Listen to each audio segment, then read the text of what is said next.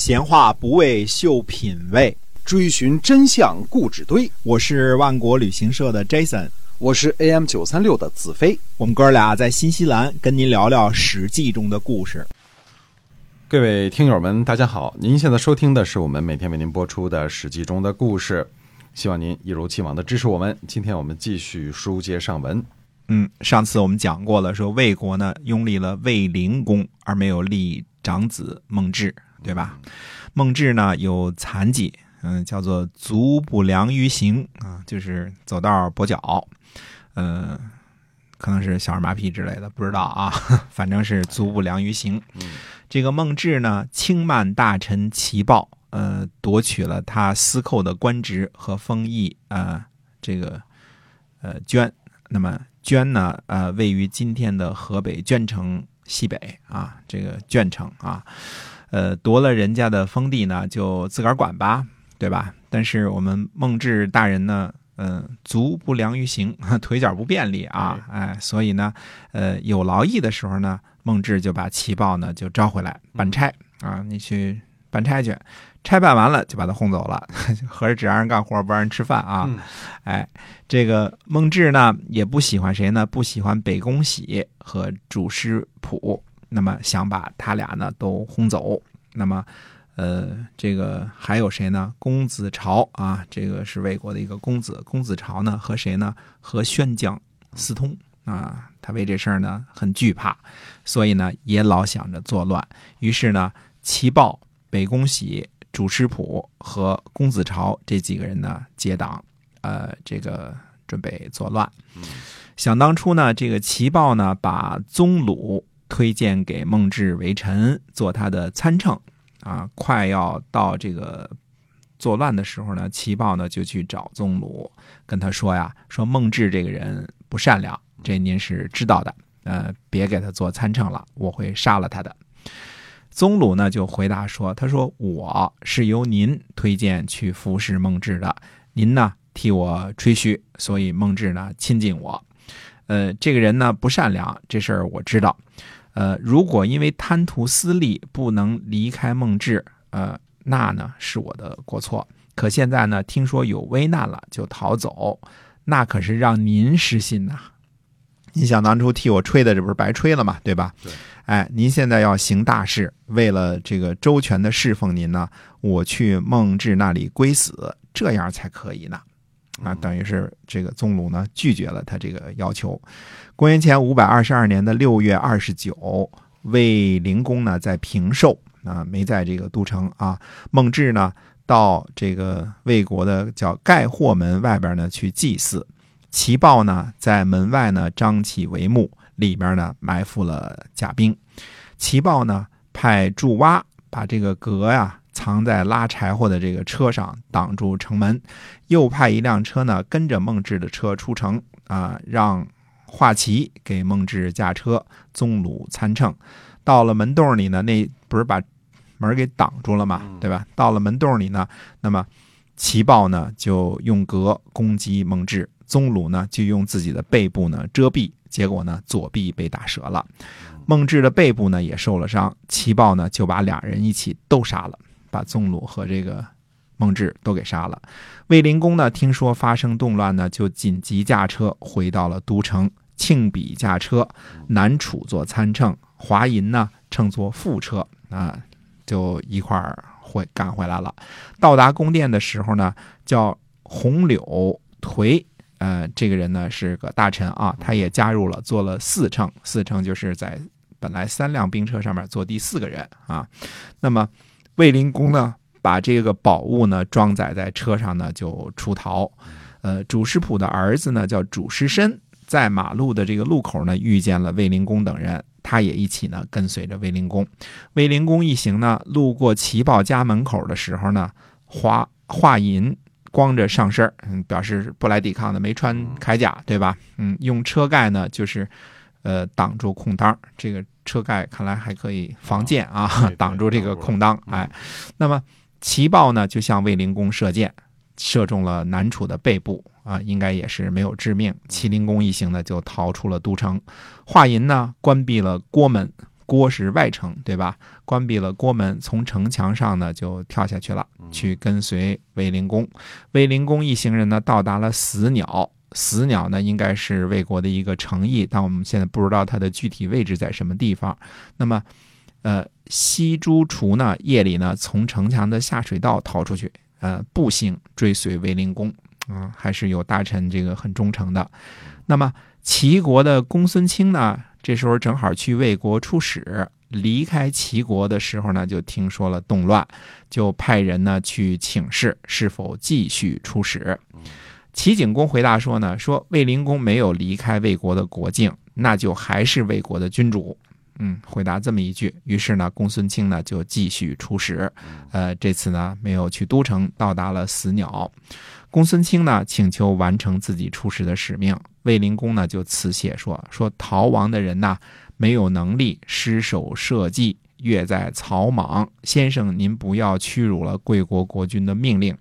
公孙卿说呢，说寡君在朝中命令下臣，让我呢等同于您的下臣，臣呢不敢不听从命令。那就是您说不不这个，因为使节来了，总是这个聘问呐、这个这一些礼节嘛，对吧？嗯，那您怎么说呢？我就怎么听从命令。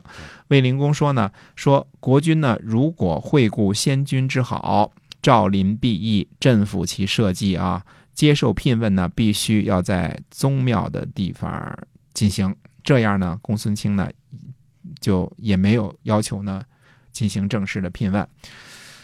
呃，可是卫灵公呢，一定要见一见公孙卿，就不是这个正式的聘问，但是要见一见公孙卿这个人。哎，公孙卿呢就献上马作为礼物，因为还没有进行正式聘问呢嘛。现在这个私自见面就要送个礼物做见面礼啊。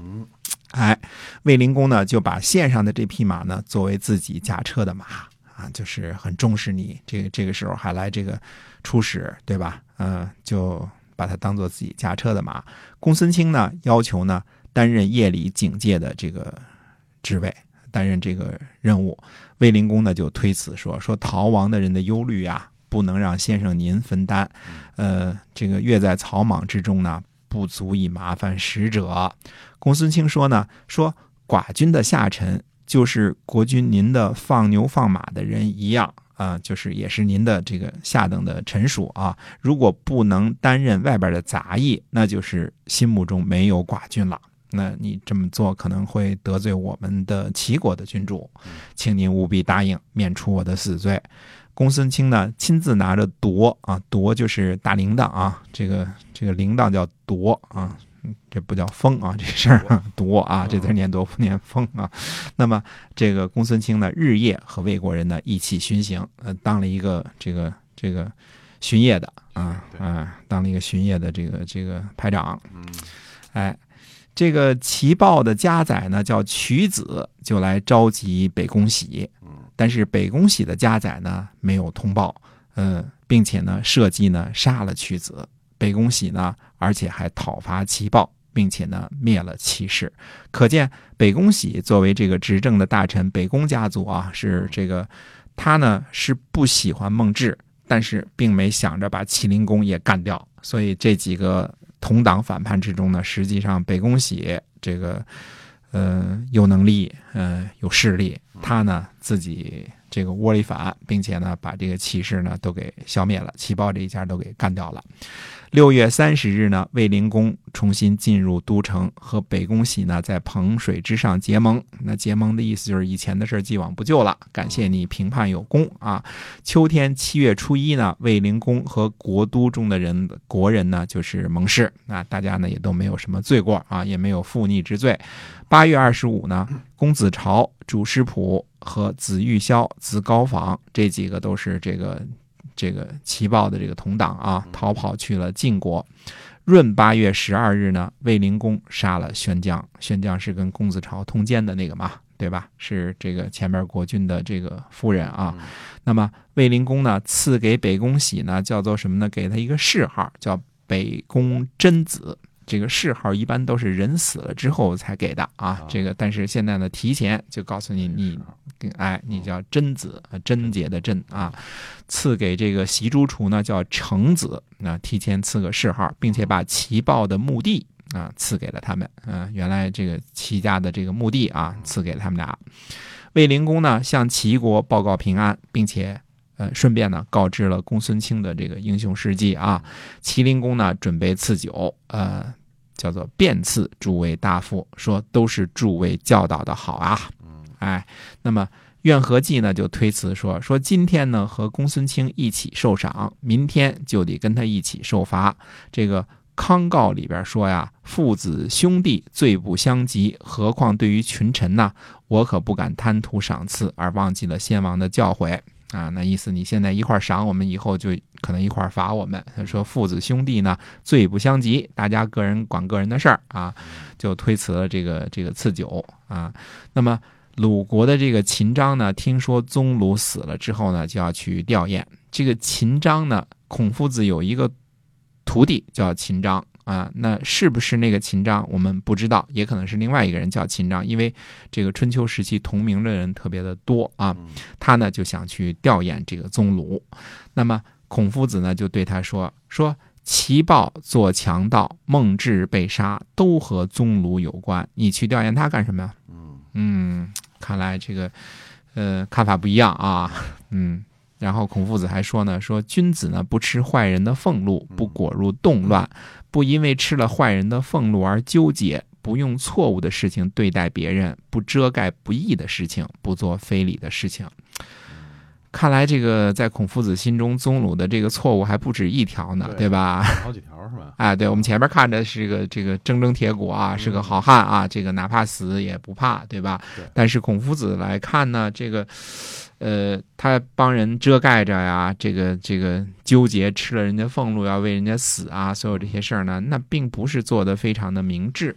嗯，所以孔夫子看人看事是有他自己的这个原则，有他自己的眼光的啊。是哎，那么说这个魏国的事情了了，这个宋国又出事儿了。我我们在这个看一下这个公元前五百二十二年，这年还真的是不安生啊。啊，哎，那么下回看看，呃，公元前五百二十二年这年呢，宋国到底出了一些什么事儿？那是的，宋国，宋国的故事。嗯好，今天呢我们史记中的故事啊，先跟大伙儿呢分享到这儿，感谢您的收听，希望下期呢继续的关注我们，我们下期再会。再会。